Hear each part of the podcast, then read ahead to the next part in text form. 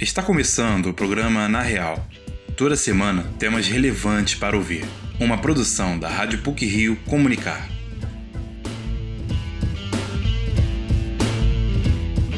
Abrimos esse programa com o tema envolvendo o conflito entre israelenses e palestinos. Na semana passada, abordamos o ponto de vista palestino e hoje traremos o lado israelense dessa delicada questão, que já dura anos. A outra reportagem destaca o Dia Mundial do Meio Ambiente, comemorado neste dia 5 de junho. A Rádio PUC acompanhou também a abertura da Semana do Meio Ambiente da PUC. Além disso, separamos algumas pílulas sobre fatos relevantes da semana. Fique com a gente! Apresentamos agora a segunda parte da matéria sobre os conflitos entre israelenses e palestinos. Quem conta detalhes é a repórter Tamila Soares. No episódio passado, trouxemos convidados que deram pareceres sobre o que está acontecendo nessa delicada situação, sobre o viés palestino da questão. Nesta segunda parte, vamos abordar a visão israelense do conflito. Para isso, falamos com o professor de Relações Internacionais da PUC Rio, Carlos Frederico Pereira da Silva Gama, e com a ativista e professora de judaísmo, Priscila Franco, que usa o Instagram Pergunta para Morar para desmistificar os conceitos e ensinamentos judaicos. Com essa evidente exposição do conflito mais recente entre Israel e Palestina, as redes sociais foram tomadas por posicionamentos de ambos os lados da questão. Muito se debateu a respeito do conceito de sionismo, a palavra que chegou a ganhar alcunha negativa. Essa comparação foi posta lado a lado com o movimento nazista, mas com o povo judeu sionista como opressor. O professor da PUC-Rio, Carlos Frederico Pereira da Silva Gama, entretanto, nos explica a origem desse termo e como ele se traduz nas políticas que vemos dentro do Estado de Israel hoje, o conceito de sionismo, né, o, o, que remete à fundação mítica do Estado de Israel, né, em Zion, né, quer dizer, a Terra Prometida, ele é um movimento que foi criado no século XIX de caráter nacionalista. Então, o fundador do movimento sionista, né, o Theodor Herzl, ele pretendia criar, né, uma consciência uh, na população de origem judaica, né, de que é a única forma de proteger, né, sua vida, sua cultura, né, e a sua nacionalidade seria com a criação de um Estado nacional soberano nos moldes dos que estavam surgindo na naquela época, né? É, e o curioso é que ele não estava dizendo na época, né, que esse lugar deveria ser na Palestina. Ele inclusive colocava algumas outras opções. Então, inicialmente, ele propôs que fosse criado que um território na África fosse escolhido, né, para ser essa nova Zion, né, esse novo lar nacional dos judeus. A ideia principal de Herzl era estabelecer um local para a manutenção do nacionalismo, da cultura e das tradições dos povos de origem judaica. Apesar disso, o escritor não excluía a existência de outros estados nacionalistas na região, onde é o atual Estado de Israel, e por isso não se pode afirmar uma correspondência entre a teoria inicial e o que é visto hoje, como explica o professor Carlos. Em termos religiosos, essa discussão, inclusive, foi levada para as autoridades do judaísmo. Né? E, por exemplo, né, numa reunião mundial em 1935, né, essas autoridades elas disseram né, claramente que não há uma correspondência entre o que a religião judaica prega né, e a criação de um Estado soberano nos moldes né, do que estava sendo buscado pelo Theodor Herzl. Né? Então, a princípio, é, isso é só para nos lembrar que é, existe um Estado soberano hoje, que é o Estado de Israel, mas ele não necessariamente ele corresponde né, ao que pretendia o nacionalismo judaico do século XIX, né, o sionismo, né, e tampouco ele tem uma, uma feição de um Estado teocrático, né, quer dizer, um Estado moldado à imagem e semelhança de uma religião específica. Com as violações dos direitos humanos pelo exército de Israel para com a população palestina de Sheikh Jarrah, já comentados aqui na primeira parte dessa matéria, e também por ser um movimento com raízes nacionalistas que busca uma soberania territorial para o seu povo, o termo sionismo ganhou esse significado obtuso, e é devido aos problemas semânticos surgidos dessa mistura da violação dos direitos humanos com o caráter de autodeterminação de um povo que o sionismo virou uma ofensa, quando na verdade surgiu como uma política de Estado. Além disso, vale ressaltar que é possível criticar o Estado de Israel sem necessariamente cometer antissemitismo. A professora de judaísmo e militante da causa, Priscila Franco, conta sobre essas designações sobre sua perspectiva pessoal de mulher judia que busca uma maior inserção e difusão correta dos ideais. Eu, enquanto judia que não vive em Israel, não sou obrigada a ter uma opinião sobre esse assunto. Então, por exemplo, você pode criticar, você pode fazer o, o ataque ao governo israelense, à postura do israelense de direita que está apoiando isso, a postura, sei lá, de um governo americano que apoia esse tipo de coisa. Agora, as pessoas, tanto o israelense que vive lá, quanto o judeu que não tem nada a ver com o peixe, aí fica diferente. Eu acho que nada se compara ao local. Como nada se compara, por exemplo, ao movimento de escravidão aqui no Brasil. O Holocausto não era um conflito, ele era movido pelo ódio. É importante deixar isso claro. A gente não está diminuindo, não está dizendo que não é uma coisa que não deve se falar. A gente precisa é, saber também da questão da opressão. Em meio a esse caos social recorrente, foi decretada uma medida de cessar fogo na última semana, com mediação do Egito.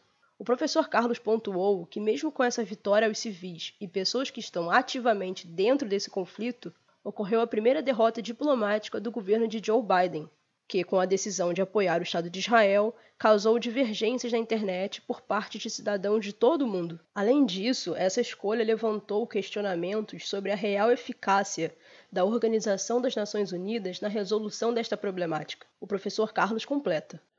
Fim, é importante perceber né, que ao longo desses dias, é, muitos estados buscaram né, conseguir um acordo de cessar-fogo dentro das Nações Unidas, né? entre eles a China, a França, a Turquia e a Noruega. Então, esses estados, juntamente com o Egito, né, eles se fortalecem com o que aconteceu né, com o cessar-fogo. Eles mostram né, que eles estavam no caminho correto e que existem soluções viáveis né, para conflitos internacionais que não passem, né, por exemplo, né, pela chancela dos Estados Unidos, que é uma superpotência. Mas um sinal de enfraquecimento, né, talvez seja a primeira derrota diplomática do governo Joe Biden, né, que começou há pouco mais de 100 dias. Né é, do ponto de vista do Estado de Israel, né, que seus objetivos no curto prazo foram alcançados. Então, nesse caso, o governo Netanyahu está satisfeito, já conseguiu o que queria, um, um elemento para galvanizar a opinião pública né, dentro do Estado de Israel. Você pode conferir a primeira parte da matéria Israel-Palestina no YouTube da TV PUC Rio ou em nossa página no Spotify, Rádio PUC. Este episódio foi produzido por Tamila Soares e Maria Yerke para o Na Real.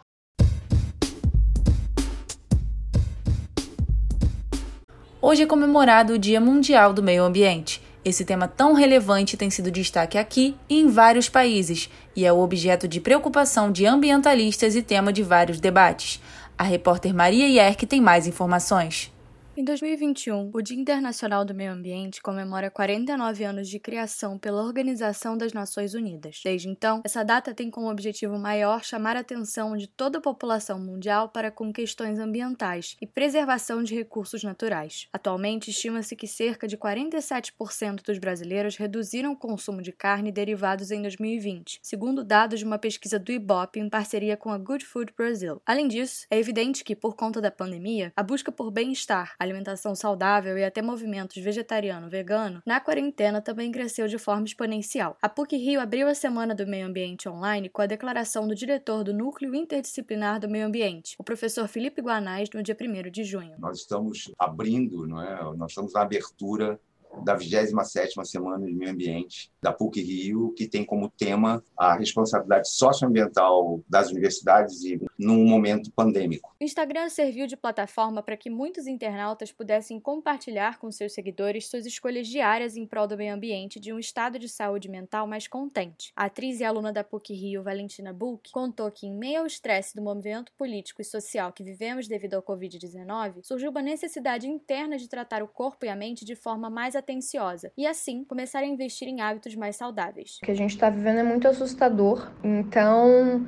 existe uma necessidade de surtar menos e buscar formas de tornar essa ansiedade menos latente. E nisso, por exemplo, o meu corpo se tornou muito importante, estar em contato com o meu corpo. A atividade física já era uma amiga minha antes da pandemia e na pandemia se tornou ainda mais. Entrar nesse contato comigo me fez muito bem. Não tem alternativa se a gente tem que tentar manter um pouquinho nossa saúde mental. A pandemia também serviu para impulsionar desejos e buscas internas que não se concretizaram por falta de tempo e ou oportunidade. Essa procura do saudável atrelada ao consumo consciente aos movimentos vegetariano-vegano tomou proporções muito maiores devido ao isolamento social. Além dos impactos óbvios na economia e na indústria da carne, a conscientização para com o meio ambiente adjunto ao vegetarianismo e o mindfulness crescem nas redes sociais. Perfis como arroba Vegilices de Maria Alice More cresceram exatamente nesse momento que, como Valentina, necessitava de uma plataforma para incentivar a troca de dicas e relatos cotidianos, porém cooperando com o isolamento social. O Vegilices nasceu em meio à quarentena, quando Maria Alice se descobriu vegana e quis mostrar como esse movimento mudou sua vida tanto no âmbito alimentar quanto mental e social. A minha qualidade de vida sempre foi muito importante para mim, mas durante a quarentena eu me vi muito ansiosa e a yoga e a meditação vieram como um antídoto para isso. E através do Instagram eu pude buscar fontes de inspiração até eu querer me tornar uma fonte de inspiração para outras pessoas. Foi uma forma de eu poder compartilhar a minha rotina e inspirar outras pessoas. A preocupação com o meio ambiente crescente na quarentena também serviu para mostrar como pequenas ações e trocas do cotidiano podem ter um impacto positivo na natureza. Aderir a movimentos como a segunda sem carne, trocar o uso de absorventes de plástico por coletores menstruais e adaptar produtos para cabelo em modelos em barra são alguns dos exemplos de mudanças mínimas do dia a dia que são positivas ao mundo. Valentina Buch se tornou vegetariana no início de 2020 e em 2021 foi embaixadora da Sociedade Vegetariana Brasileira junto com a empresa Menos um Lixo para a campanha Abril Vegano. Ela, que é ovo-lacto-vegetariana, encarou o desafio de passar o mês de abril sob uma perspectiva vegana e refletiu como a própria pandemia do coronavírus surgiu como produto de uma sociedade carnista e não preocupada com o meio ambiente. O que me motivou muito foi questões ambientais. Foi logo depois daqueles aqueles incêndios que estavam tendo na Austrália. Aquilo mexeu muito comigo. E com a pandemia, essa decisão se mostrou cada vez mais necessária. Se a gente para para pensar que a pandemia pandemia aconteceu por conta de uma exploração e consumo animal, eu acho que a gente tem que falar mais sobre isso e entender que isso está sim interligado. Como citado por Valentina, as questões ambientais também foram grandes impulsores desse movimento. Em meio à situação da Covid, o desmatamento e o descaso com o meio ambiente não cessou a partir do lockdown. A cortina de fumaça causada pela pandemia fez com que taxas de desmatamento e garimpos ilegais na floresta amazônica, o que, somado ao descaso governamental para com essa região, causou 796 quilômetros quadrados danificados, segundo uma pesquisa do Instituto Nacional de Pesquisas Especiais em 2020. O jornalista e professor da PUC-Rio André Trigueiro comentou sobre essa questão em entrevista para a matéria de Tamila Soares para o PUC podcast de serviço sobre descarte de lixo na pandemia. Quando você imagina qual é a solução para a Amazônia, a solução proposta pelo atual governo passa por algo que alude à exploração irracional, nada inteligente e descolada de toda uma conjuntura de projetos sustentáveis quando você entende que existem maneiras de gerar emprego e renda e produzir riqueza que não sejam sinônimos de devastação, destruição e um cenário de terra arrasada. O dia 5 de junho cumpre seu propósito todos os dias do ano, quando pessoas como Valentina, Maria Alice e o professor André usam suas plataformas para propagar ideias pró-meio ambiente e a favor de um mundo cada vez mais limpo e sadio. Maria Yerke para o Na Real.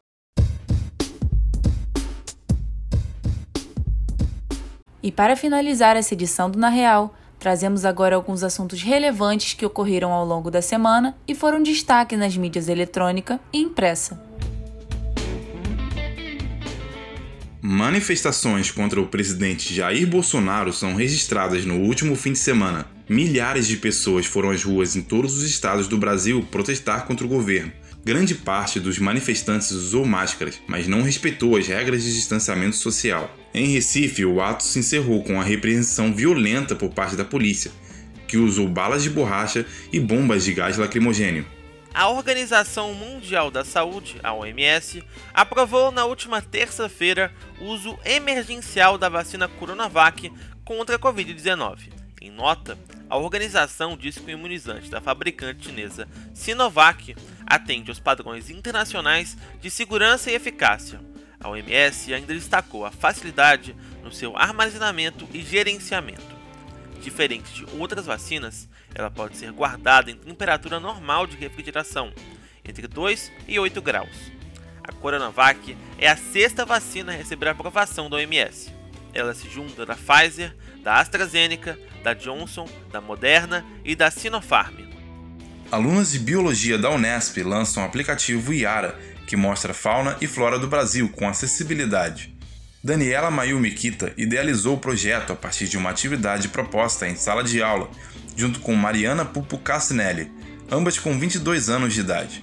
O programa funciona como um jogo e ele inclui vídeos com historinhas narradas, ilustrações, textos e jogos de perguntas e respostas. As atividades de Yara podem ser acessadas tanto por computadores como também tablets e smartphones, e possuem opções para libras, audiodescrição ou texto e áudio. Para conhecer, acesse explorar.iara.app. Começa amanhã em Budapeste, na Hungria, o Mundial de Judô 2021, o último grande evento da modalidade antes das Olimpíadas. A competição também será a última oportunidade para os judocas somarem pontos no ranking mundial que classifica para Tóquio. Vão para os jogos os 18 primeiros desse ranking, além de outros atletas via cotas continentais, com a limitação de um judoca por país em cada categoria. Para a competição na Europa, a delegação brasileira vai contar com 18 atletas. O destaque fica para Maiara Guiar, bronze no Rio 2016 e bicampeã do mundo na categoria até 78 quilos. Ela volta de lesão na Hungria depois de ficar mais de um ano sem competir. O Mundial de Judô vai até o dia 11 de junho. Obras do poeta Vinícius de Moraes estão disponíveis ao público. Desde segunda-feira, cerca de 6 mil registros que contemplam mais de 11 mil documentos originais do acervo do Poetinha estão ao alcance de um clique com o projeto Acervo Digital Vinícius de Moraes. Toda essa documentação está guardada no arquivo Museu de Literatura Brasileira da Casa de Rui Barbosa. Entre os 6 mil registros guardados que chegam à web, há versões diferentes de canções e correspondência com Baden Powell, Tom Jobim, Orson Welles, Carlos Drummond e Charlie Chaplin. Para acessar, acervo.viniciusdemorais.com.br. E por hoje é só. Programa Na Real é produzido por estagiários da Rádio PUC e tem edição e supervisão de Célio Campos. Lembramos que a Rádio PUC faz parte do Comunicar, cuja coordenação é de Lilian Sabac. Até a próxima semana!